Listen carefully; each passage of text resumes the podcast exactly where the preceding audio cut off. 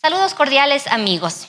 A nombre del GAD Municipalidad de Ambato y su Dirección de Cultura y Turismo les damos la más cordial bienvenida al décimo webinar dentro de la programación Ambato en el Bicentenario, que lo llevamos adelante desde la Casa Museo Juan Benigno Vela. Esta casa patrimonial nos traslada justamente a la época de independencia. Y bueno, para comenzar, eh, queremos compartirles eh, también un poema, como ha sido característico de todos estos programas que nos trasladan también a la historia.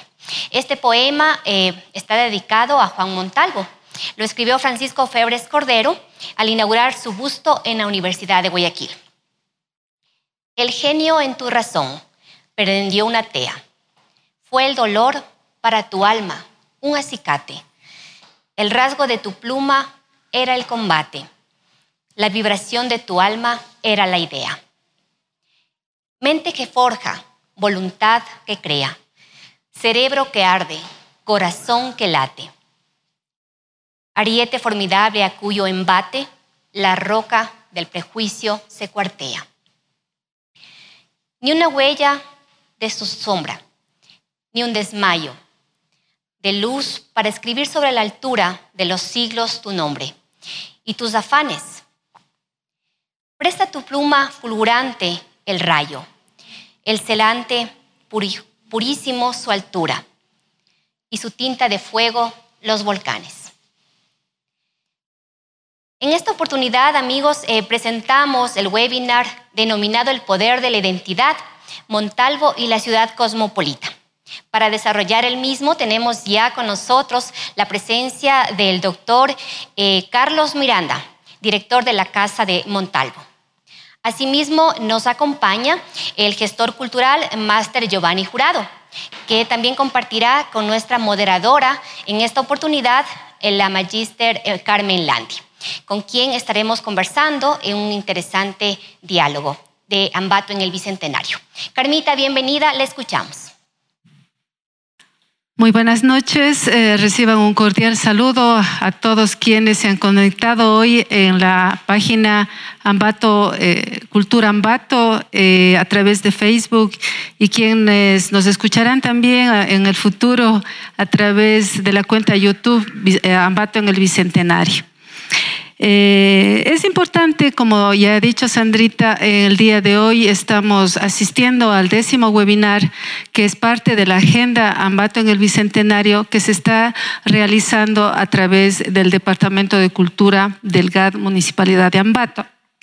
Por un lado, eh, es importante mencionar que hemos venido trabajando ya durante algunas semanas sobre estos webinars y este trabajo y estos ejes, a través de unos ejes de trabajo que han sido elaborados y diseñados a través de estos webinars. Hemos eh, realizado dos dos ejes de, trabajo que han sido la memoria histórica y la ciudad como escenario que se han venido dando a través de estos nueve webinars y hoy estamos en el poder de la identidad.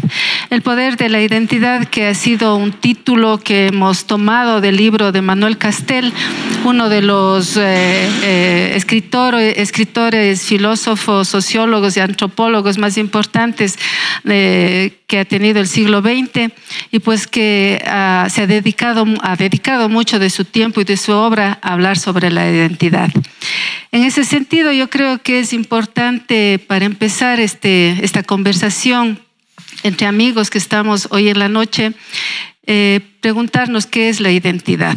La identidad que es un conjunto de rasgos que caracteriza un grupo, dice Manuel Castel.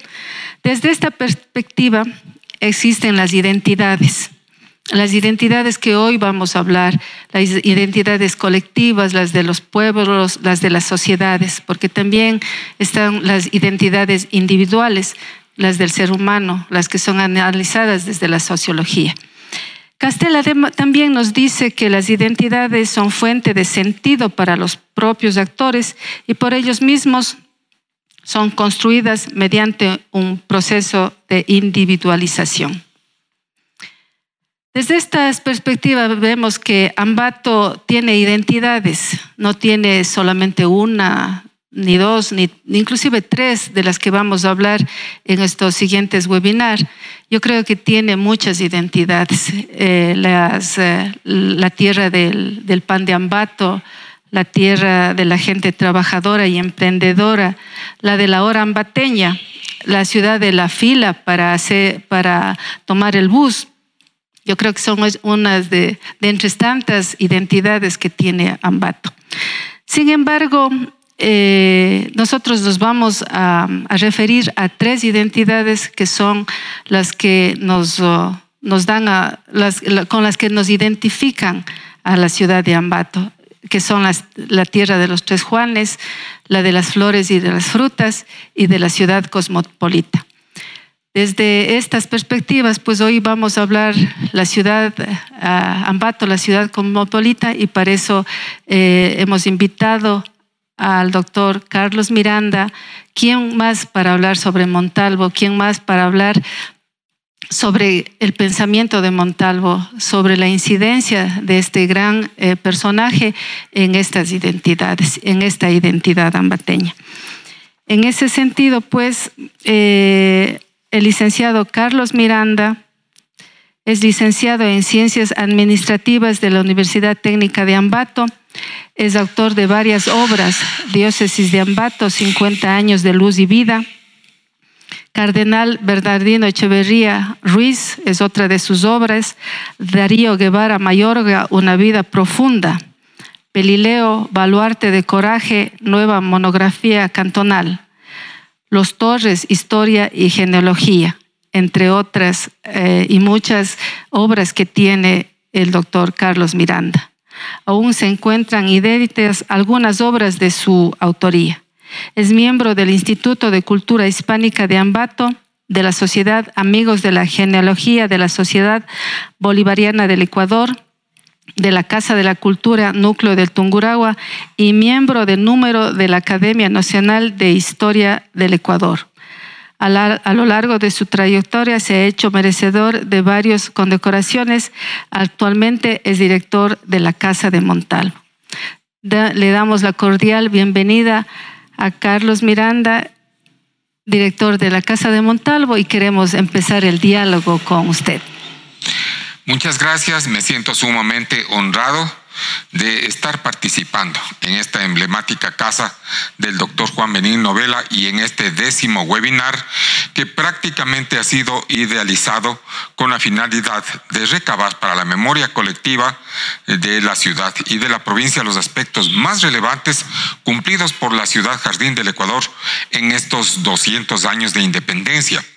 Lo acabamos de festejar el 12 de noviembre y realmente ambateños, no todos los años se pueden cumplir 200. Son en realidad 20 décadas que han marcado no solamente la pauta de la libertad, sino fundamentalmente que han servido para relatarnos todo aquel bagaje de acontecimientos extraordinarios que han hecho de esta ciudad de Ambato una urbe especial, una urbe desbordante de historia, desbordante de belleza, de poesía, una urbe que ha sido bendecida por el Señor en cuanto a su producción, a sus frutales, a sus enormes campos floridos, al pan candeal de la esperanza, que prácticamente es una de las divisas de aquí de Ambato, y naturalmente al aspecto intelectual. No olvidemos de ninguna manera que Ambato es precisamente la ciudad denominada de los tres Juanes. Y preciso es que solamente en muy poquísimas y ajustadas líneas digamos algo de cada uno de ellos. Montalvo se conoce es el hijo epónimo de Ambato.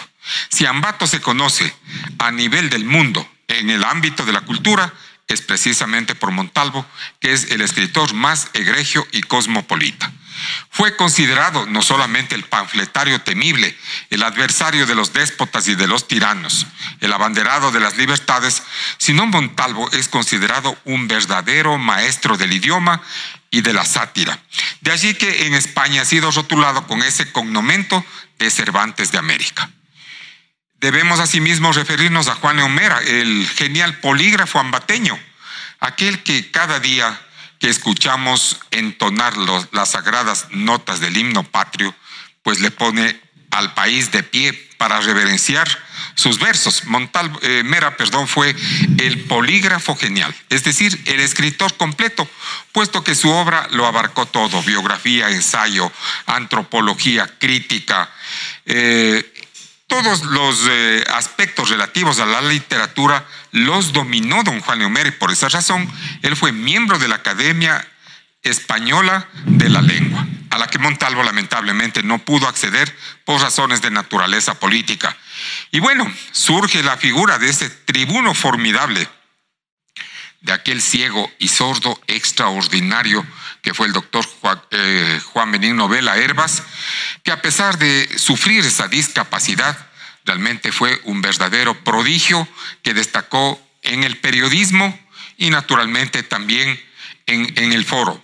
Como abogado extraordinario y como parlamentario difícilmente podrá ser emulado por su talento, por su patriotismo, por su desinterés y sobre todo por su honestidad. Bien, eh, Carlitos, quisiéramos eh, entrar en, este tema de, la identidad y para empezar eh, querríamos saber, hay una cátedra de Montalvo, ¿cuál es la, mm, el aporte de esta, de esta cátedra en los jóvenes? Bien, brevemente referiré que la cátedra tiene su propia historia. En 1962, cuando el doctor Ernesto Miño Pico, creador de la Fiesta de la Fruta y de las Flores, cuya primera edición se llevó a cabo en el año de 1951 con Marujita Cobo García como la primera reina, bajo la presidencia del presidente civilizado Galo Plaza Lazo, y que sirvió para mostrarle al país y al mundo, a la vidriera del mundo que Ambato, a pesar de los avatares y de todas las situaciones derivadas del terremoto, continuaba de pie. Pues bien, el doctor Miño fue acertadamente designado para reemplazar a esa ilustre dama que fue doña Blanca Martínez de Tinajero como director de la Casa de Montalvo. Y en 1962 reciben una importante donación, un busto de Rodó que lo dona el extraordinario valor de las letras uruguayas, el doctor Gallinal Heber. Y lo que es más, él es el primero en venir a Ambato a dar una cátedra conjunta de Montalvo y de Rodó. La cátedra, como sabemos, es una disertación magistral que se lo hace con suficiente conocimiento de causa y que sirve para relevar los aspectos más importantes, en este caso, tanto del escritor uruguayo creador del Ariel y de motivos de Proteo, por ejemplo, cuanto comparando con ese genio incomparable que fue don Juan Montalvo. Posteriormente, en la administración de la Casa de Montalvo del licenciado Pablo Valareso Moncayo, él esboza ya la teoría de, de, una cátedra de Montalvo que sirva para difundir el pensamiento del genial hombre. Sin embargo, habrían de pasar muchísimos años hasta cuando en 1992 y aprovechando la quinta reunión de los ministros de Educación de América Latina y del Caribe, el doctor Eduardo Peña Triviño, que fue el ministro del presidente Sixto Durán Ballén, solicita la creación de la cátedra de Montalvo de una manera absolutamente formal. Participa de eso esa gran cuencana y gran valor de la cultura que es Rosalía Arteaga y se da paso al nacimiento de la cátedra de Montalvo. Sin embargo, esta toma cuerpo recién en el año 2006, cuando el ex ministro del correísmo, Raúl Vallejo Corral, promulga el 12 de abril de aquel año 2006 el memorable Acuerdo 198 que crea la Cátedra de Montalvo y que la inserta en el currículum de los alumnos de los quintos y sextos años de bachillerato, precisamente para que los jóvenes tengan la posibilidad de acceder a ese legado extraordinario que es el pensamiento de Montalvo. Sin embargo, Carmita, eh, viene una nueva disposición, un nuevo acuerdo ministerial que eliminó el anterior y la cátedra fue suspendida de manera temporal. Reactivamos las gestiones en el año 2016 y en el 2017 Freddy Peñafiel Arrea, el último ministro de Educación del presidente Correa, volvió a insertar la cátedra en el currículum en los alumnos de terceros años para que pueda ser Montalvo estudiado desde las vertientes de lengua y literatura, y de Estudios Sociales por ser el creador de ese nuevo movimiento político que fue el Partido Liberal. Y el contenido de la cátedra, ¿cómo usted le percibe que, que incide en los jóvenes? Bueno, nosotros estamos permanentemente a través ahora de las redes virtuales y de la tecnología haciendo uso de estos medios para precisamente llegar a niños y jóvenes. No nos permite un trabajo presencial por la situación que es de dominio público. Esta semana, por ejemplo, estamos con cátedra durante toda la semana con la unidad educativa Juan Bautista Palacios. La respuesta de los niños y de los jóvenes es sorprendente. Eh, me permito yo exponer, ¿no? Naturalmente tiene que ser una cátedra dosificada, lo que es para niños, lo que es para jóvenes. Hemos tenido la semana pasada cátedra con los estudiantes de la Universidad Técnica de Ambato. Entonces uno va subiendo, ¿no? El nivel naturalmente de la misma para instruirles a todas esas gentes acerca de lo que es Montalvo, de lo que es su pensamiento, su obra y su legado. Y bueno, eso tienen que aprenderlo, los chicos con patriotismo, tienen que aprenderlo con cariño, porque ellos son los ambateños del presente y del futuro. Todas las demás generaciones pasamos, pero es importante efectuar una siembra para que estos valores vayan a germinar y no se pierdan. Dígame, eh, Carlitos, usted que está dentro de este aprendizaje o que eh, está con los jóvenes y los niños, el contenido de la cátedra, así en cinco minutos, ¿cuál es el contenido? Bueno, eh, nosotros arrancamos haciendo una referencia acerca de los Montalvo, de dónde vinieron los Montalvos no fueron originarios de aquí del Ecuador, ellos vinieron de Andalucía, de España se embarcaron a la América y llegaron a Cuba. Hubo una rama que pasó a Panamá, en donde llegó uno de los Montalvo a ostentar el título de conde, ¿no? Pero el abuelo de Juan sale de Cuba y llega a la Nueva Granada. Y una vez que esté en Nueva Granada dedicado a la eh, función de, del textilero, pasa y de vendedor de cascarilla, es decir, de la quina, que era lo que se utilizaba para la cura de los males y ahora dicen que sirve hasta para eh, la terapia del, coronavirus. Es, decir, Carlitos, perdón que le interrumpa, es, eh, hacen una reseña histórica. Una reseña histórica. Y el pensamiento como tal, ¿cómo, cómo tratan este tema para los la familia, bueno, sabemos que Juan nace aquí en Ambato, etcétera, que asiste a la escuela y todo lo demás. Y bueno, ya llegando a la parte medular de la pregunta, indudablemente, ¿no? Montalvo desaparece físicamente hace 132 años, pero él prácticamente continúa redivivo a través de sus escritos, de sus obras y obviamente de su pensamiento. Las palabras que él pronunció hace años continúan completamente vigentes.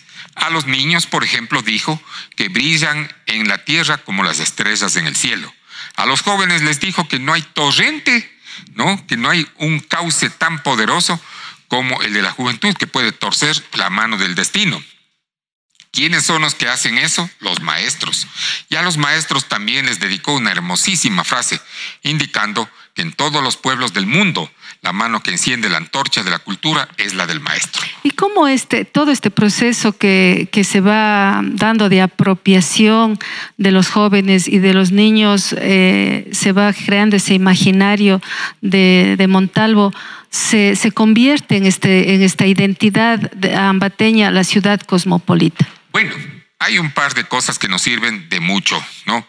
Que es, en primer lugar, un pequeño folletito del gran maestro pelileño Darío Guevara sobre eh, Montalvo para niños. Y luego, naturalmente, también Verónica Chávez, que gerenció hasta hace poco la radio Identidad del gobierno provincial de Tunguragua, escribió una hermosísima obra profusamente ilustrada Montalvo para niños. Entonces nosotros comenzamos con los niños precisamente con esos parámetros, ¿no?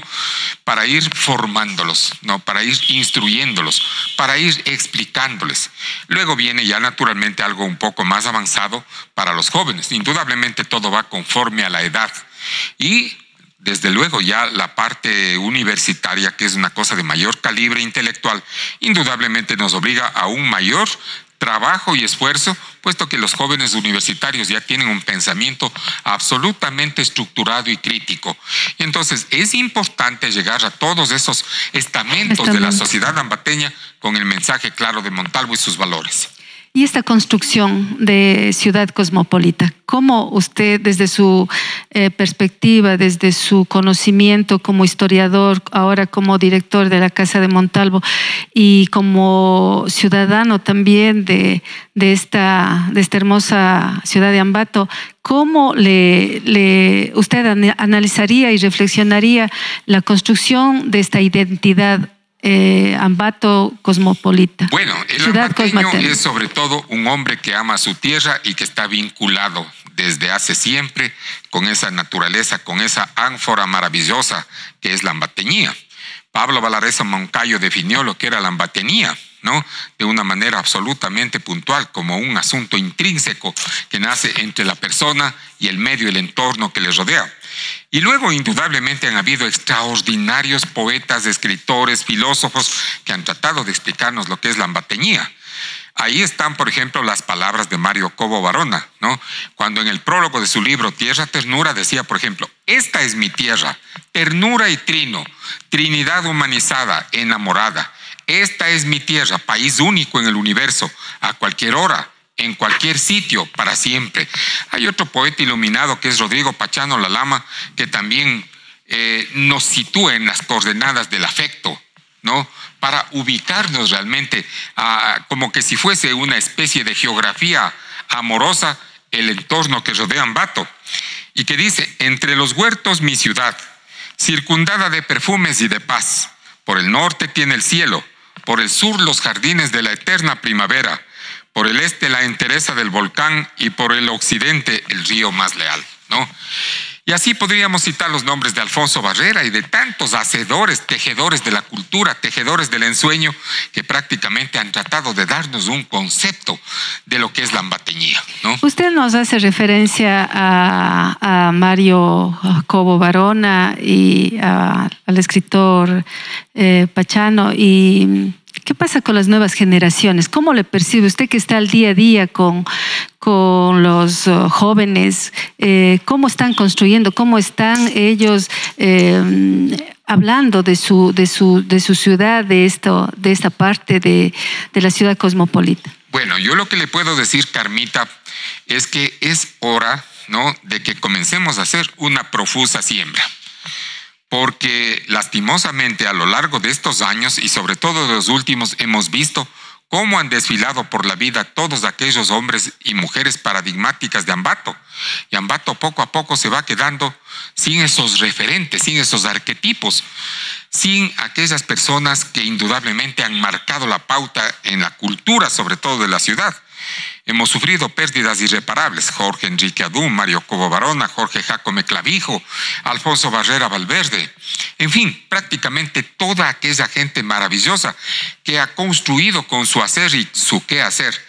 La ambateñía va desapareciendo. Y es hora de que comiencen a asomar nuevos poetas, nuevos escritores, nuevos novelistas, nuevos sociólogos. Es decir, tiene que naturalmente haber un proceso de siembra para que Ambato vuelva a cosechar. De lo contrario, como alguna vez vimos un eslogan pintado en una de, las paredes de Ambato, vamos a recordar siempre ese eh, grafiti que decía, Ambato, no te duermas en la gloria de los tres. ¿Y usted cree que nos, se ha dormido Ambato en la gloria de los tres? Bueno, yo creo que sobre todo eh, somos un poco aferrados a vivir del pasado.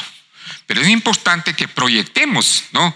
un quehacer futuro entonces, mire, Ambato necesita, como le digo, de nuevas gentes que acometan en todos los campos y prácticamente de una manera fundamental en los de la cultura.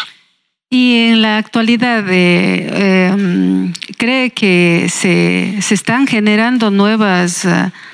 nuevos poetas, nuevos escritores, nuevos literatos en Ambato, se percibe que existe o si existen no les conocemos.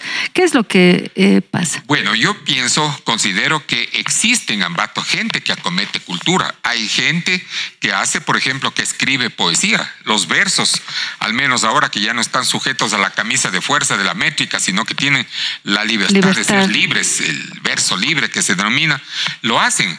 Pero es importante que se den a conocer. si hay periodistas, si hay escritores, si hay novelistas, si hay historiadores, es importante que los organismos que tienen que ver con la cultura promuevan a estos nuevos valores, que se los conozca. La cultura no está reservada para las élites, la cultura es del pueblo. Y ellos que son parte del pueblo están también obligados a explotar, a mostrar las bondades de esos talentos con los que Dios les ha revestido. Y Ambato Cosmopolita, la ciudad cosmopolita, ¿todavía suena? ¿Es un, una, un, un, título que todavía le suena a Ambato o cree que es un, solamente un eslogan para turistas o para... No quisiéramos realmente tener que decir, por ejemplo, o que admitir que solamente eso de Ambato, ciudad cosmopolita, se ha reducido al mero eslogan, ¿no? Porque sería una cuestión repetitiva, ¿no? Trillada, eh, muy manida de decir que Ambato es una ciudad cosmopolita. Cosmopolita, como definió el propio Montalvo, quiere decir abierta eh, al mundo, ¿no? Eh, cosmopolita viene de cosmos y de polites, que ciudadano. Entonces Montalvo decía en su primer número del cosmopolita, yo soy un cosmopolita, es decir, un ciudadano del mundo. Hagamos que esto no quede en letra muerta, ¿no? Sino que en realidad reforcemos, revitalicemos ese concepto. Lo importante no es escalar y llegar, sino también mantenerse, y seguir. ¿Y cómo, cómo cree, cuál sería usted, eh, qué, qué, pensamiento usted dejaría para que esta ciudad continúe siendo cosmopolita o que ese, eh, ese título no se quede como eslogan? Bien, lo dije hace un momento, promoviendo los nuevos valores. ¿Cómo? Eh, a través, por ejemplo, de eventos, de concursos, de certámenes, ¿no? Cosas que ahora ya nos está estilando. He podido ver, por ejemplo, participé hace unos días en la quinta de Juan Neumera, de Juan Montalvo en Ficoa, a un grupo de jóvenes oradores extraordinarios. Entonces, mire, la oratoria también es una fórmula especial, ¿no? Que condensa memoria, eh, dicción, en fin, tantos ingredientes y que dan como resultado jóvenes expositores de extraordinaria calidad. Hacer que, por ejemplo, estos valores sigan fortaleciéndose. Ambato tiene que nutrirse con los nuevos valores, porque hay que decirlo, Carmita, todos somos en la vida pasajeros y lastimosamente vamos pasando. Entonces, si es que no vamos sembrando, yo no sé qué es lo que vamos a cosechar después. Pero quedan las instituciones y una de las instituciones emblemáticas eh, es la Casa de Montalvo. ¿Cuál sería la, accionar, el, cuál sería la, línea de, políticas, inclusive culturales, que podría eh, dar o hacerse a través de la Casa de Montalvo, de Montalvo para que lo que usted está manifestando se pueda impulsar? Mire, ¿O qué están haciendo? Nosotros promovemos una serie de eventos fundamentalmente con niños y jóvenes y lo hemos hecho siempre de manera presencial. Son eventos de carácter local, provincial, regional, nacional y aún internacional. Entonces, lo que nosotros hacemos es precisamente eso, la promoción de esos valores que realmente descuellen y que la gente sepa que Ambato es una ciudad activa, que no está dormida en los laureles del pasado, sino que siempre busca reverdecer esas glorias de antaño. Gracias, eh, Carlos. El doctor Carlos Miranda nos ha dado luces sobre lo que es Montalvo, la cátedra de Montalvo, lo que eh, representa la ciudad cosmopolita y esta identidad que es eh, eh, lo que queremos en, en, esta agenda bicentenario reflexionar y poner en el tapete estas inquietudes, estas dudas eh, que es necesario. Yo, como usted decía, 200 años hay que, em, después de 200 años hay, hay que reflexionar en la celebración que estamos, eh, se está dando a través de esta agenda y a, y a través de o por encima de este, de este COVID, de esta pandemia que nos, que nos tiene confinados, pues este espacio yo creo que eh, se ha abierto para esto, para dialogar, reflexionar, poner en, el tapete estos, temas que a veces eh, hasta incomodan, ¿no? Pero que hay que reflexionar si es la, qué pasa con estos, con la ciudad cosmopolita. Vamos a dar eh, eh, el paso ahora a Giovanni Jurado, Rodrigo Giovanni Jurado. Es máster en educación y en literatura, es eh, diplomado en cooperación y en gestión cultural. Ha publicado varios poemarios, sus escritos académicos han sido publicados en Colombia, Ecuador y México. Ha participado en varios proyectos, investigaciones y publicaciones sociales y culturales. También ha participado como ponente y expositor en varios congresos académicos y ferias literarias, tanto en Ecuador como en Estados Unidos. En 2001 fundó Salmagundi, una iniciativa cultural con la que ganó un reconocimiento por parte del Ministerio de Cultura del Ecuador en 2008. Actualmente se desempeña como docente en la PUCESA sede Ambato, donde además es director del Club de Cine de la Cato. Rodrigo. Bueno, eh, con lo que acabas de decir, Carmen, eh, voy a empezar. Yo recuerdo que aquí hace más o menos unos 14 años, en esa, en esa aula que está ahí al fondo, eh, sosteníamos el club de, el club de, el club de cine. El club de cine que partió por un programa que, por una exposición de, de fotografía que trajimos precisamente para la, la Casa de Montalvo en ese entonces, um, con auspicio de una de las embajadas, de la Embajada de Suiza. Y se quedó, nos quedamos con el Club de Cine, así que este, este lugar me, trae esa, esos recordatorios y, me encanta estar aquí. Um, empezar diciendo que les agradezco mucho a Carlos, también a ti, Carmen, por estar aquí. No es la primera vez que nos juntamos, lo hicimos en el 2008, no sé si eh, recuerda recuerdan los ambateños, para trabajar sobre las bases sobre las cuales luego se eh, declaró la fiesta de la fruta y de las flores como patrimonio intangible del Ecuador. Carlos, de hecho, realizó el estudio histórico y a mí me tocó la parte social. y cultural. Así que encantado de estar aquí compartiendo unos minutos con ustedes. Eh, para mí es bastante especial. Eh, fuera de cámara decía que eh, la, pregunta que me estoy haciendo al, sentarme aquí y estar con ustedes es, ¿cómo nos van a ver en 100 años? Porque de hecho eso es lo que estamos aquí tratando de, de celebrar de alguna manera o de reflexionar sobre qué significa, pues, Ambato ¿Por qué, se eh, por qué la debemos celebrar? ¿Por qué debemos, eh, cómo nos debemos sentir? ¿Qué es lo que nos hace ambateños? Eh, ¿Cómo construimos este espacio que se llama Ambato, sobre el cual luego nos toca reflexionar? Y en ese sentido, para mí, pues es, es muy, muy lindo estar aquí.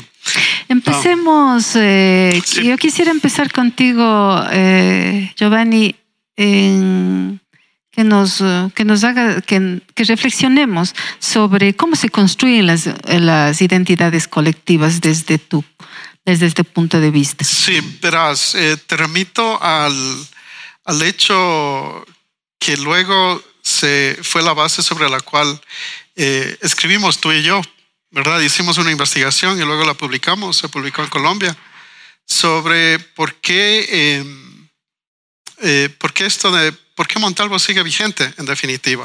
Y todo nació, les, les comento, les comento me, gustaría eh, compartir con el público que nos escucha, eh, por una reflexión, una reflexión que yo hice al cruzar el, Parque Montalvo. Un día X eh, me topé con que el, el, el monumento Montalvo, que está en el centro del Parque Montalvo, estaba, tenía una pierna, la pierna, no, me acuerdo si era la, la pierna izquierda rota y el pie derecho roto y la pluma que me pareció muy emblemático eh, se habían sustraído. Y entonces eh, yo no, no, no, no, no me expliqué, no, no, no tuve las palabras para explicarme, pero sí para eh, sentarme a reflexionar sobre por qué sucedería eso. Y la pregunta que quisiera, eh, de hecho me gustaría dejar esa pregunta sentada, que es, ¿por qué un ambateño o unos ambateños, sean jóvenes o no, harían eso eh, contra algo tan Emblemático. eh, emblemático, como es la estatua esta tan hermosa que, que, que, que, que es visitada por, por mucha gente de fuera. Y no sé la gente que nos escucha, pero yo he visto a miles de personas, literalmente a miles de personas pasar por aquí a tomarse fotos, a hacer preguntas, luego pasan por la casa de Montalvo, por el museo y demás. Es decir, la pregunta que yo me estaba haciendo es cómo se construye, cómo se construye la identidad. Tomando en cuenta que, claro, eh, como Carlos decía, los años pasan, en este, en este caso los siglos pasan, y seguimos eh, pensando en, Montalvo. Y a mí me gustaría eh, reflexionar, me gustaría plantear esa pregunta, ¿por qué sucede eso? Y la respuesta eh, en, en, en, primera instancia es que estas cosas no suceden de gana, no, no, no es de gana que estamos hablando de Montalvo. Pensemos en eso. Pensemos en que Montalvo en el siglo XIX era considerado uno de los tres grandes pensadores eh, de lengua española, castellana, de su momento. Y a veces yo, me pregunto cuando paso por aquí, cuando recorro la ciudad, ¿por qué no, eh, ¿por qué no somos conscientes de eso? Um, no me gustaría decir por qué no, somos, por qué no aprovechamos de eso, sino más bien por qué, no, por qué no somos conscientes, por qué no somos conscientes del peso de la historia, de lo que nos hace a nosotros especiales, literalmente. Ser ambateño debería ser un honor, es un honor. Y a veces cuando yo te pregunto, cuando yo te escucho, les escucho a ustedes y a muchas personas reflexionar sobre por qué Montalvo, qué se hace, cómo se difunde, eh, por qué el tema de la educación, por qué el tema de eh, los estudios eh, en literatura, por qué la reflexión sobre su impacto en lo, en lo, soci en lo social um, y político. A veces me pregunto, ¿realmente lo sentimos? ¿Realmente hacemos nuestro el, este, este pensamiento? ¿Le conocemos?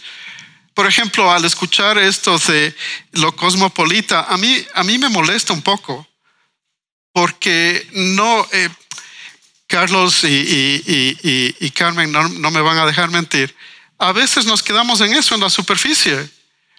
Y no está bien, no está bien. No es, no es suficiente conocer que Juan Montalvo publicó una, una serie de, de, de un periódico, lo que sería considerado un, periódico, y luego lo llamó el Cosmopolita. Pero ahí de, eso no se trata. Y quisiera ampliar un poco eh, de lo que tú decías, Carlos, que es, eh, ¿qué es esto de lo cosmopolita?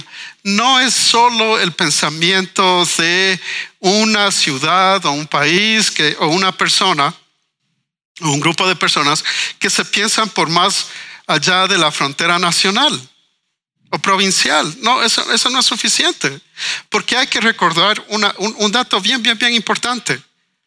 En el siglo XIX estaba en debate, un debate brutal, intelectual, histórico, sobre la barbarie y la civilización. Y entonces uno se debería preguntar, ¿por qué lado creen ustedes que Montalvo estaría? Y la respuesta es clara, Montalvo, una persona bien leída, autoinstruido, pensaba que para ser uh, persona del mundo, para ser humano, para ser un buen ser humano, uno tenía que leer, que leer, que filosofar, es decir, que hacerse preguntas para estar en el mundo. Entonces no es suficiente, no es suficiente decir, ah, cómo construimos la ciudad cosmopolita. Por ahí no va el discurso. Ese no es el discurso.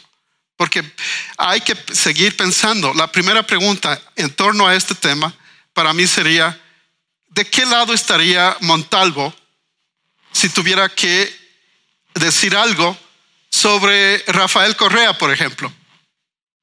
Siento utilizar esta palabra, pero él pensaría o le mandaría a la mierda, como diría Montalvo porque Montalvo no podía, no, no, no, no aguantaba, no soportaba a estos tiranos. Esa es la línea que hay que recorrer para llegar a entender el cosmopolitismo de Montalvo. No es simplemente el título o la ciudad. Dicho eso, hay cosas que me molestan, me fastidian de Montalvo.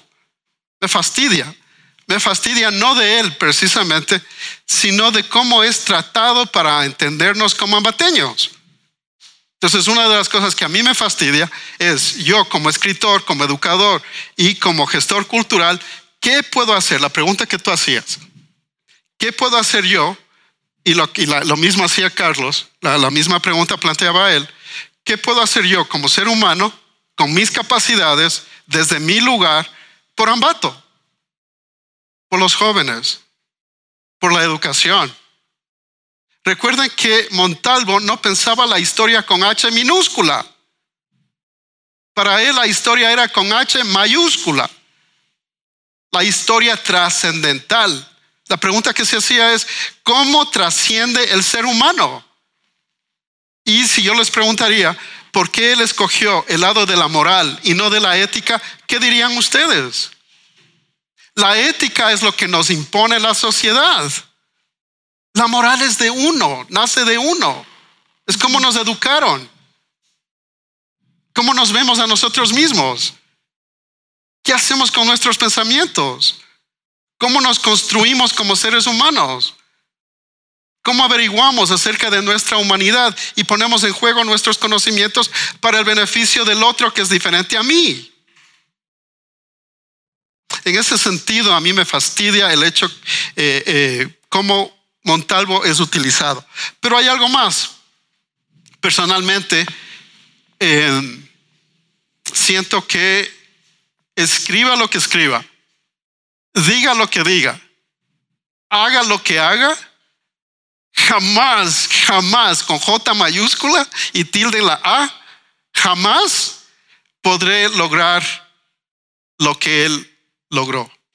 Es más, la pregunta no, no, no es simple, no, obviamente no es simple. La pregunta es por qué.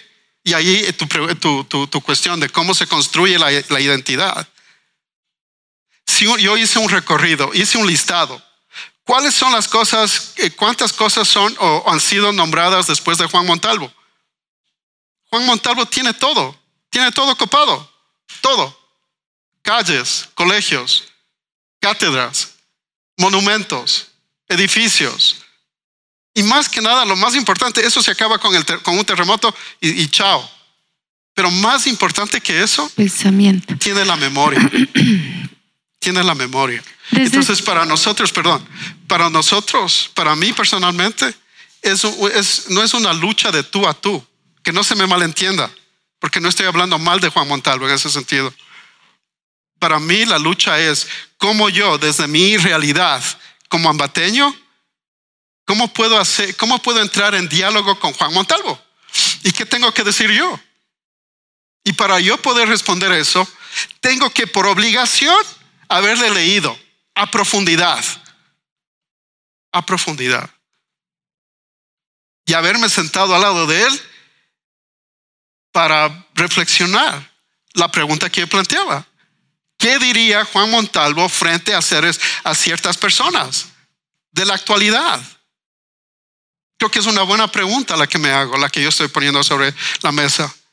Yo creo que en ese sentido, eh, Giovanni, el, eh, Juan Montalvo eh, estaría hablando en el presente cuando tú haces esa reflexión.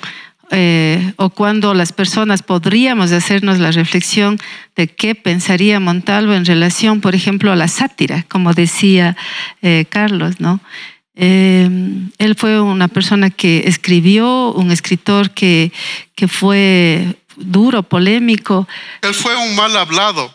Pero en este momento, la sátira, ya mm, aterrizándole el pensamiento en la actualidad, eh, la sátira está tomada, em, pero ya, eh, en la actual, yo, yo, le veo así, ¿no?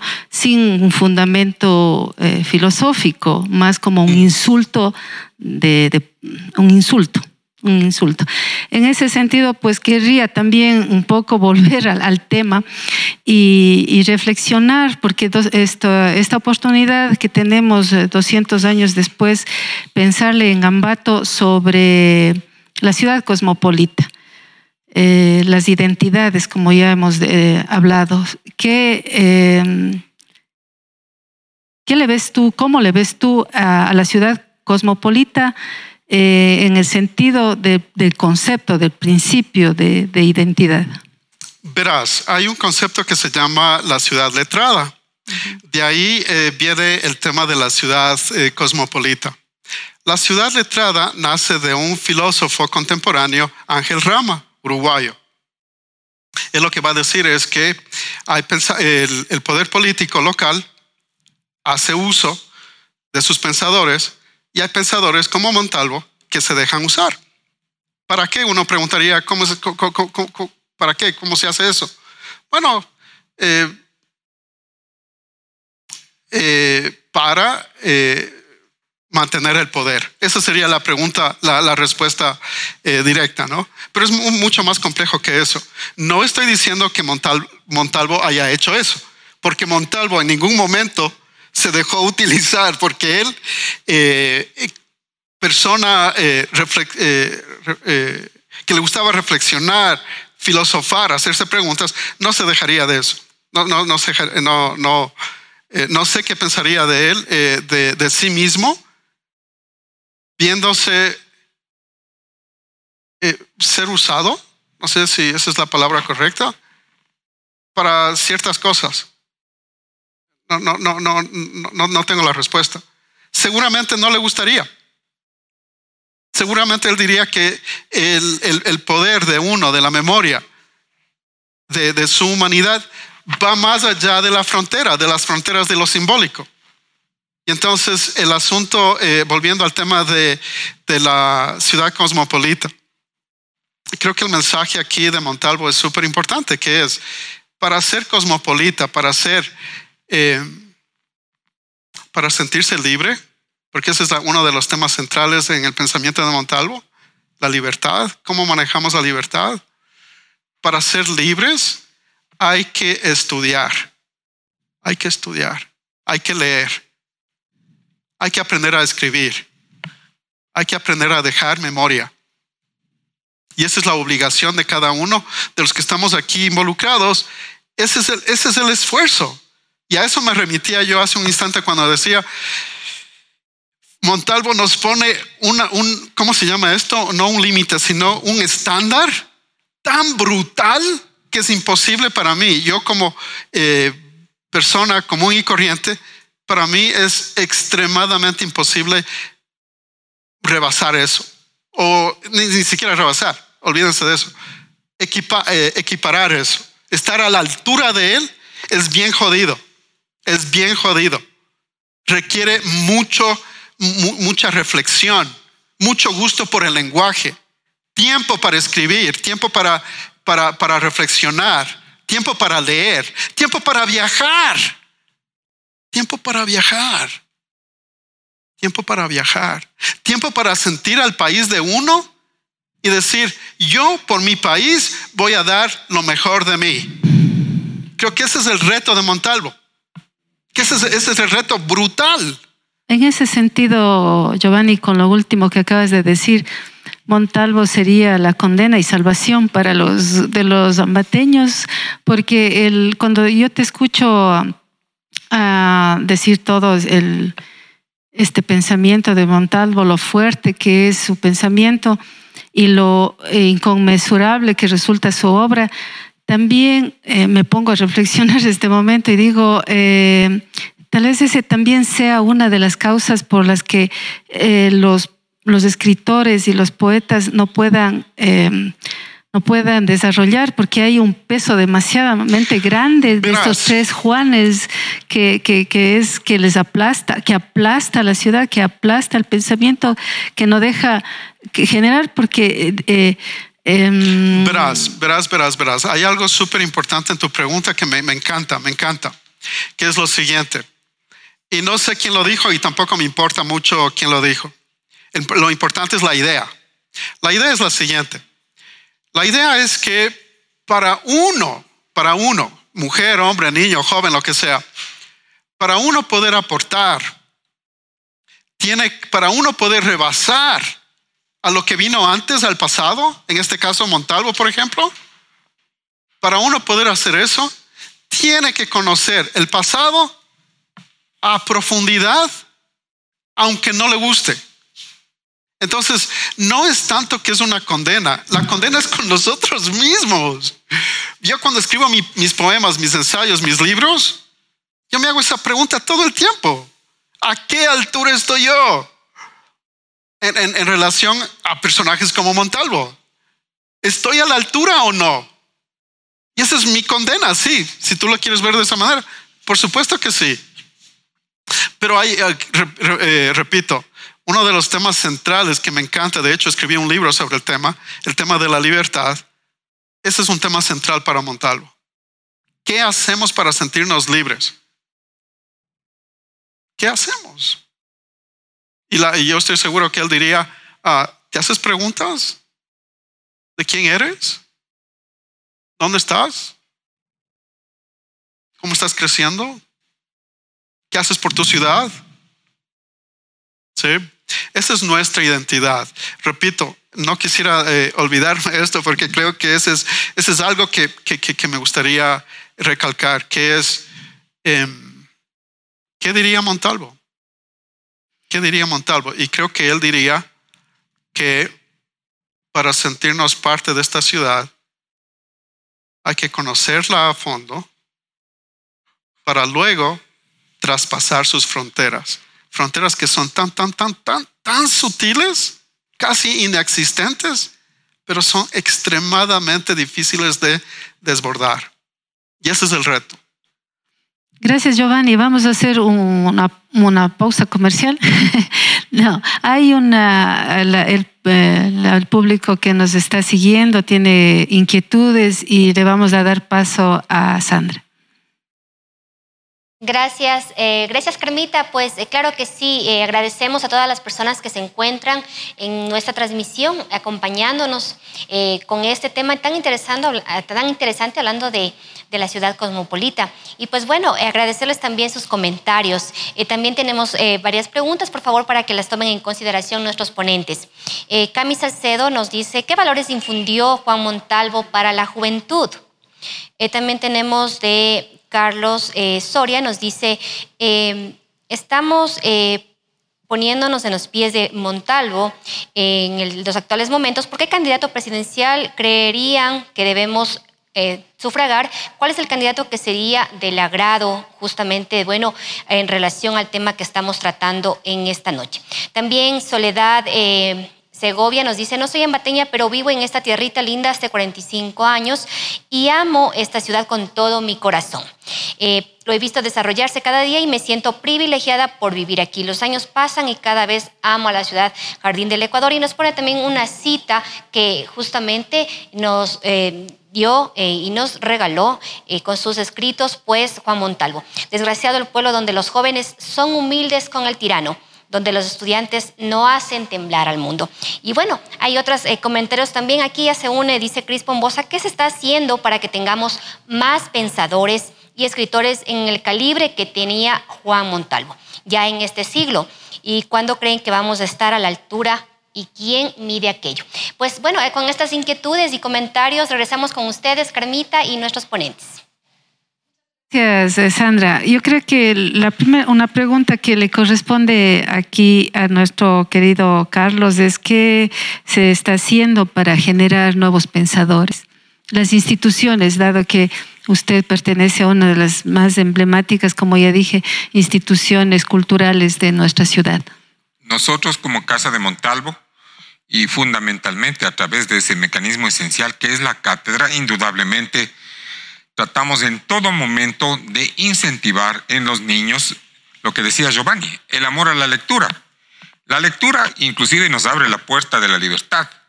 Antes se solía decir que el que quiere saber vaya a Salamanca, que era el centro universitario más importante de España y de Europa.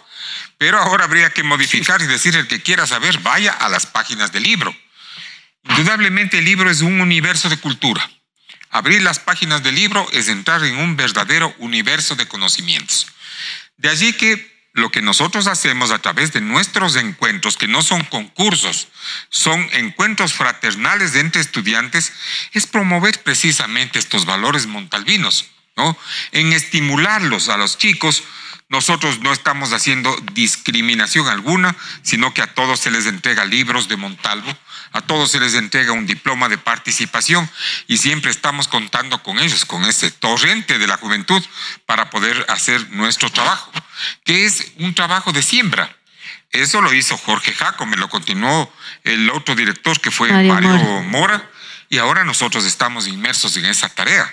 Es importantísimo, ¿no? seguir echando las semillas en los surcos núbiles de las mentes de niños y jóvenes para que podamos, como le dije hace un momento, volver a llenar el troje con toda aquella cosecha que esperamos sea OPI para Parambato. Había una pregunta para vos. Sí, yo tengo dos.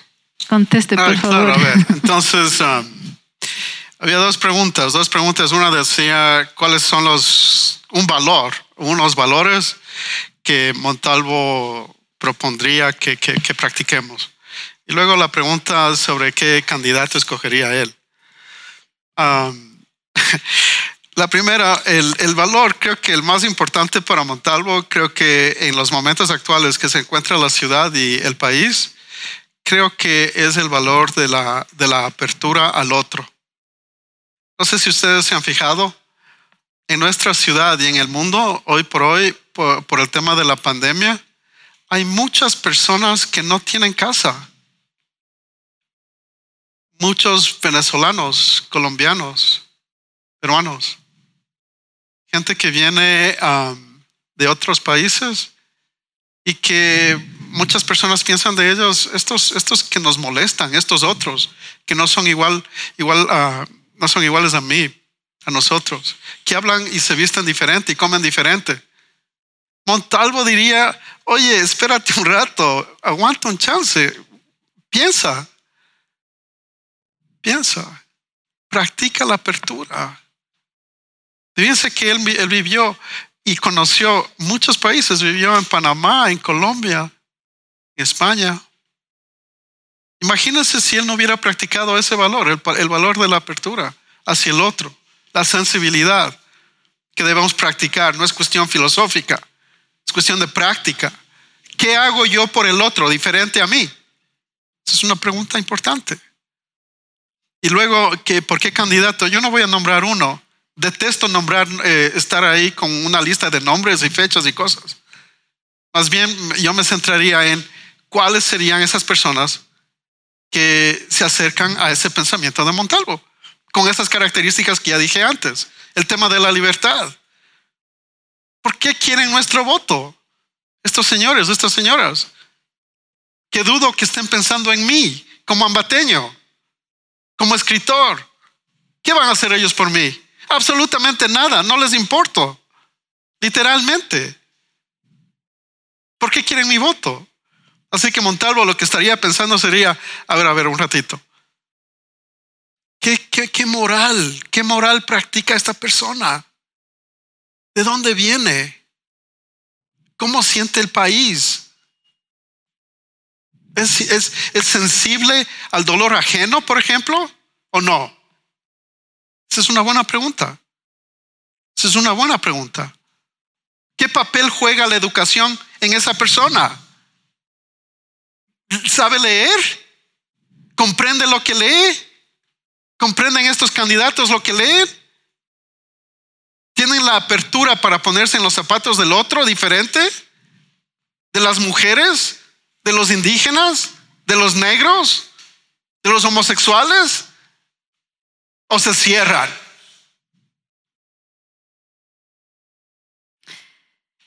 Muchas gracias. Eh, yo creo que ha sido una conversación muy, muy amena, muy fructífera y yo creo que eh, esos son los espacios o ese estamos cumpliendo el objetivo de los webinars de Ambato en el Bicentenario. Eh, confrontar, reflexionar, pensar. Hemos tenido dos posiciones, dos eh, panelistas, Carlos Miranda desde una eh, mirada institucional, desde su conocimiento de historiador, y pues Giovanni Jurado un personaje que, que, polemiza, que reflexiona, que siempre está haciéndose preguntas y un poco rompiendo el statu quo. En ese sentido, queremos eh, eh, hacer una, hacerles una pregunta que ha sido parte también de la identidad de este, de este programa, de estos webinars, y, y qué es lo que va a quedar también esos, después de 100 años, como tú decías. ¿no? Y es, eh, ¿por qué cree, eh, Carlos, usted que es importante celebrar el Bicentenario en Ambato? Bueno. ¿O no? Pues sin duda alguna un acontecimiento especial. Si bien es cierto, Ambato continuó con lo hecho por Guayaquil el 9 de octubre de aquel 1820 y continuado por Cuenca el 3 de noviembre y luego por el resto de ciudades. Pero es importantísimo señalar que lo de Ambato fue realmente algo excelente. Había venido Fominaya derrotado en el camino real, a, digamos aquí, hacerse fuerte en la plaza de Ambato. Y él pensó desde aquí en un contraataque sobre las fuerzas patriotas, pero jamás imaginó que Tomás Sevilla, Juan Vázquez, Mariano Castillo, Mariano Egues y todos aquellos próceres ambateños iban a tomar por asalto aquel domingo 12 de noviembre de 1820 y hacer flamear el estandarte de la libertad, que desgraciadamente duró apenas 10 días, porque es importante, ambateños, que sepamos que no terminaron todas las cosas del 12 de noviembre. El 22 vino el primer guachi, en donde prácticamente las fuerzas patriotas fueron casi exterminadas. Y después de eso vendría un segundo guachi un año después, en septiembre de 1821, que estuvo a punto de terminar con la vida del mariscal Sucre. Entonces lo que nosotros alcanzamos de ese bien inapreciable de la libertad debe ser considerado como el más valioso tesoro, como el más importante de los legados que nos dejaron los próceres. Las revoluciones no se hacen con serpentinas ni con carros alegóricos, sino se hace ¿no? Con sangre y plomo. Yo creo que lo que consiguió Ambato es algo memorable, un fasto que tiene que ser reconocido y recordado. Y quiero en este sentido también indicar que la Academia Nacional de Historia ya ha puesto en circulación unos tomos en los que tuvimos participación los académicos de Tunguragua, concretamente Jorge Ortiz Miranda y yo, con trabajos medulares sobre el tema que nos ocupa. De tal manera que pronto tendré el gusto de entregarles a ustedes un trabajo denominado eh, actores del 12 de noviembre, que es de mi autoría. Muchas gracias, eh, Carlitos. Eh, Giovanni, ¿por qué crees que es importante celebrar el Bicentenario o no? Um, a mí me encanta el tema de la cultura, el tema del arte, el tema de la filosofía, el tema de la educación. Um, y sí, yo creo que es importante celebrar el Bicentenario por todo lo que acaba de mencionar Carlos, que es el tema de la historia. Hay que recordar que quienes no conocen su historia son eh, presos pues, a, repetir los errores del pasado, con todo lo, pesado que resulta ser eso. Y um, en ese sentido yo diría que sí, que es importante eh, el tema del bicentenario porque nos obliga de alguna manera a vernos al espejo. Eso es siempre importante. Eso es siempre importante, tal como pasa en las mañanas, todas las mañanas, cuando decimos, ¿y ahora qué me pongo? ¿Qué hago? ¿Qué como? ¿Cómo me visto? ¿A dónde voy? ¿Qué tengo que hacer? Bueno, igual, pero en, términos grandes de la historia con H mayúscula, el tema de la memoria, el tema del pasado, el tema de lo que yo voy dejando como persona, lo que va dejando, cómo yo voy construyendo mi apellido, qué tan importante es lo que, lo que Carlos decía, ¿no? Este libro eh, de estos personajes y demás. ¿Cómo aporto yo a eso? Y más que nada, el tema del bicentenario a mí me encanta porque es el momento de preguntarme lo que hemos venido diciendo contigo, Carmen, que es, ¿cómo quiero que me lean en 100 años?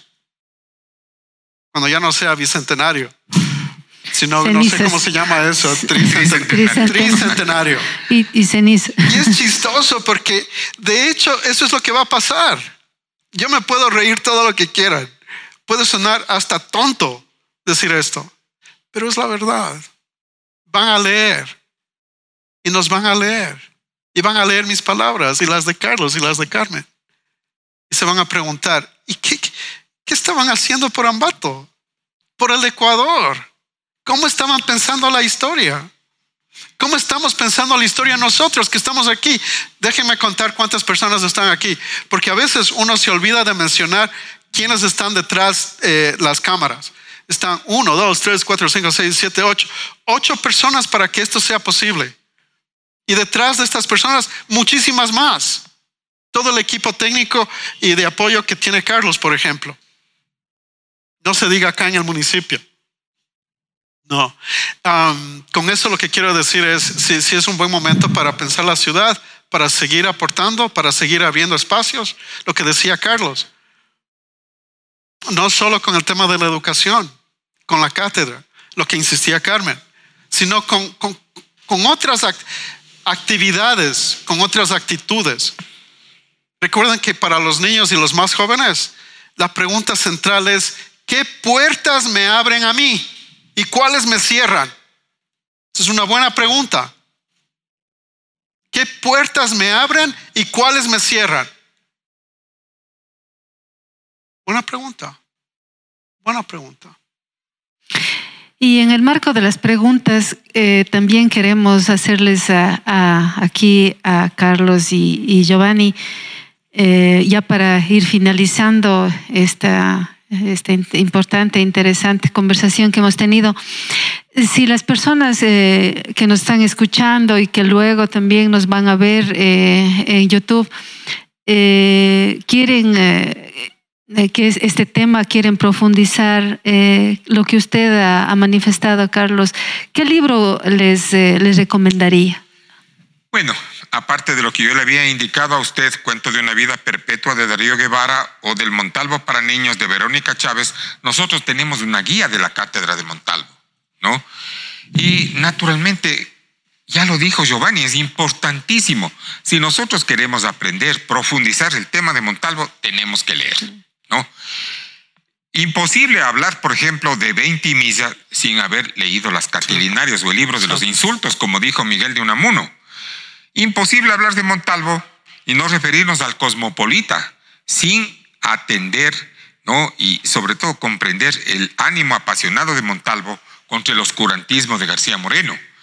No es posible, por ejemplo, dejar de leer las páginas del Regenerador para saber cómo Montalvo, pluma en mano, arremetió en contra de Antonio Borrero, un distinguido abogado cuencano, que lastimosamente gobernó con la misma constitución garciana. Si queremos entrar, por ejemplo, en el mundo del amor de Montalvo, en ese entorno maravilloso del que él fue parte, Montalvo fue un humano como cualquiera, es importantísimo que leamos, por ejemplo, su geometría moral, en donde él no es el Juan Tenorio de las costumbres españolas, sino un don Juan de Flor autóctono propio de nuestra tierra. Si queremos saber el lado pasional de Montalvo, nada más que dirigir nuestra mirada a aquello que significa, por ejemplo, el libro de las pasiones. Y si es que queremos nosotros continuar con aquella maravillosa obra de Cervantes, leamos, por ejemplo, los capítulos que se le olvidaron a Cervantes, que fueron extraordinariamente emulados por Don Juan. Entonces, es importante leer, tener un conocimiento, una base que nos permita. No podemos tampoco dejar de recomendar a nuestros amables lectores y a quienes están en sintonía de tan estupendo programa. Los Siete Tratados, que fue la obra que catapultó a Montalvo al Parnaso y a la fama por siempre. Gracias, Carlitos. La misma pregunta. La misma ver, pregunta. Eh, yo soy más de, del tema eh, del tema de eh, los recorridos.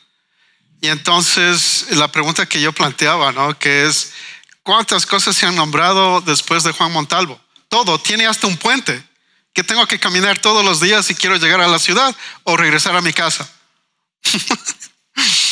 tiene cátedra, bueno, la cátedra tiene escuelas, colegios y demás. Yo, yo pediría que eso, caminemos la ciudad, sintamos la ciudad, sintamos Ambato, Vayamos a visitar los museos, el Museo de Montalvo, el mausoleo. La pregunta. pero, pero, espérate un ratito. ¿Qué, es, lo que yo estoy recomendando? Hay que pensar a la ciudad como un libro. La ciudad como un libro. Imagínense lo que eso significa. ¿En qué párrafo, en qué línea va a estar mi nombre? ¿En qué capítulo? ¿Cómo yo recorro la ciudad para construirla, para que me construya a mí? para que se inserte en mí, en mi corazón, en mi alma, para yo poderme luego llamar ambateño. Eh, caminemos la ciudad con los ojos abiertos, con las orejas prendidas, con la sensibilidad en la mano, para que para poder entender cómo nos estamos construyendo. Eso es lo que Montalvo recomendaría. Eh, Carlos mencionó al inicio de su intervención a Rodó, ese pequeñito parque chiquito esa estatua pequeñita que está en el Parque Rodó, que no debe medir más de 5 metros cuadrados. Nos detenemos a pensar quién fue este señor. ¿Sabemos por qué es importante? Esa es la, lucha, lo que decía Carlos. Eso se, se multiplica por miles si nos damos cuenta que el Internet nos trae el conocimiento aquí, al presente, ahora. ¿Qué requiere? Nuestra voluntad. La voluntad de conocer, de hacernos preguntas. ¿Qué significa ser ambateño? Eso es, una, es algo que no está dicho. Siempre está en construcción. Siempre, todos los días. Ese es el reto de Montalvo. ¿Quieres ser ambateño? Bueno, lo que te ubica es, él te pone unos estándares brutales, brutales, casi imposibles casi imposibles. No de gana él hablaba del genio. No de gana hay un genio que está al lado de él. Pregúntese, ¿qué significa eso? Ese es, ese es el reto. Esa es la lectura que hay que dar. No es suficiente los libros. No son suficientes los libros. Em, estoy de acuerdo con Carlos. Es importantísimo. De hecho, es lo que yo también dije. Pero hay, hay la ciudad bordea, eh, eh, rebasa eso los límites de, lo, escrito y lo, impreso. Es, la pregunta es, ¿cómo yo me siento ambateño? ¿Qué es lo que me hace a mí? ¿Me identifico con, Juan Montalvo? Ah, ¿Me está hablando o, es simplemente un tipo al que yo le visito cuando, ah, o yo le visité cuando yo fui niño y, y era por obligación y me daba miedo y no le quería ver más? porque me decían que esa, era, esa, era, la amenaza que yo tenía en mi casa, en, la casa de mis papás. Si no estudias, Montalvo te está viendo. Era terrible porque decía, oye, eh, hay que estudiar, hay que estudiar, hay que estudiar. Muchas gracias. Queremos eh, en la noche de hoy eh, agradecerles eh, infinitamente las palabras y el tiempo que se han dado para estar aquí. Carlos Miranda, director de la Casa de Montalvo, Giovanni Jurado. yo creo que más que nunca Montalvo y su pensamiento está presente. Y hoy creo que en épocas electorales sería una lectura obligada para que, nos, eh, para que podamos reflexionar sobre lo que está eh, por venir. Eh, unas palabras últimas, Carlos, de despedida. Bien, una vez más agradecerle a usted, Carmita, la invitación a formar parte de este webinar décimo. Una verdadera satisfacción haber compartido con usted y con Giovanni, con quien tenemos una muy buena amistad. Hemos podido trabajar juntos en la elaboración de un trabajo medular que es el que le ha dado a Ambato los recursos para la fiesta de la fruta y de las flores. Recuerda tú, Giovanni, que en la administración del arquitecto Fernando Callejas Barona, con nuestro trabajo se declaró patrimonio intangible de la patria a la festividad de la fiesta de la fruta y de las flores. Así, que a ustedes, a quienes han hecho el equipo técnico, a quienes han estado aquí esta noche, mil y mil gracias. Sí, en cambio a mí, yo, quisiera, yo quisiera tener el poder de decir, mi pluma lo mató pero no tengo ese poder. Um, me encantaría, me encantaría eh, terminar con algo eh, tan contundente, ¿no? como por ejemplo lo que decía Carlos, eh, recogiendo como a, manera de, resumen, hay que leer. Sé que, no, sé que cuesta, no de ganas soy profesor de lengua, de español en la universidad. Sé que cuesta y un montón, un montón. Sé que nos cuesta y le estoy hablando, le estoy hablando yo como profesor. A mí también me cuesta sentarme a leer. Qué aburrido, qué difícil. ¿Por qué? Porque es de uno a uno. Yo con el texto ahí. Yo con Montalvo. Yo con Montalvo. ¿Y qué le tengo que decir yo? Porque es diálogo. La lectura es diálogo. No es unidireccional. De ahí la idea de que eh, quisiera dejar con eso, ¿no? Ah, cuando pasemos por la casa de Montalvo, saludémosle a Carlos, obviamente, ¿por qué no? Eh, entremos a visitar los espacios. Ojalá eso eh, la, pandemia ya se acabe y eso sea posible. Y, compremos un libro. O si no tenemos dinero, en Internet está todo, absolutamente todo, ¿no? Así es. leamos, averigüemos, averigüemos. Atrevámonos a, a, confrontar nuestra libertad. La libertad no se construye si no se lee y si no se escribe. Lamentablemente es así mejor dicho, desde el punto de vista de Montalvo, afortunadamente es así. Eso. Agradecemos nuevamente y damos fin a este, a este importante, interesante y muy eh, muy emotivo eh, webinar que hemos tenido el día de hoy. Eh, estamos eh, terminando una de las etapas de, esta agenda, en Agenda Bicentenario, que estamos ejecutando durante, que vamos a seguir ejecutando durante estos 75 días. Y le damos paso a Sandrita para que nos dé las noticias correspondientes.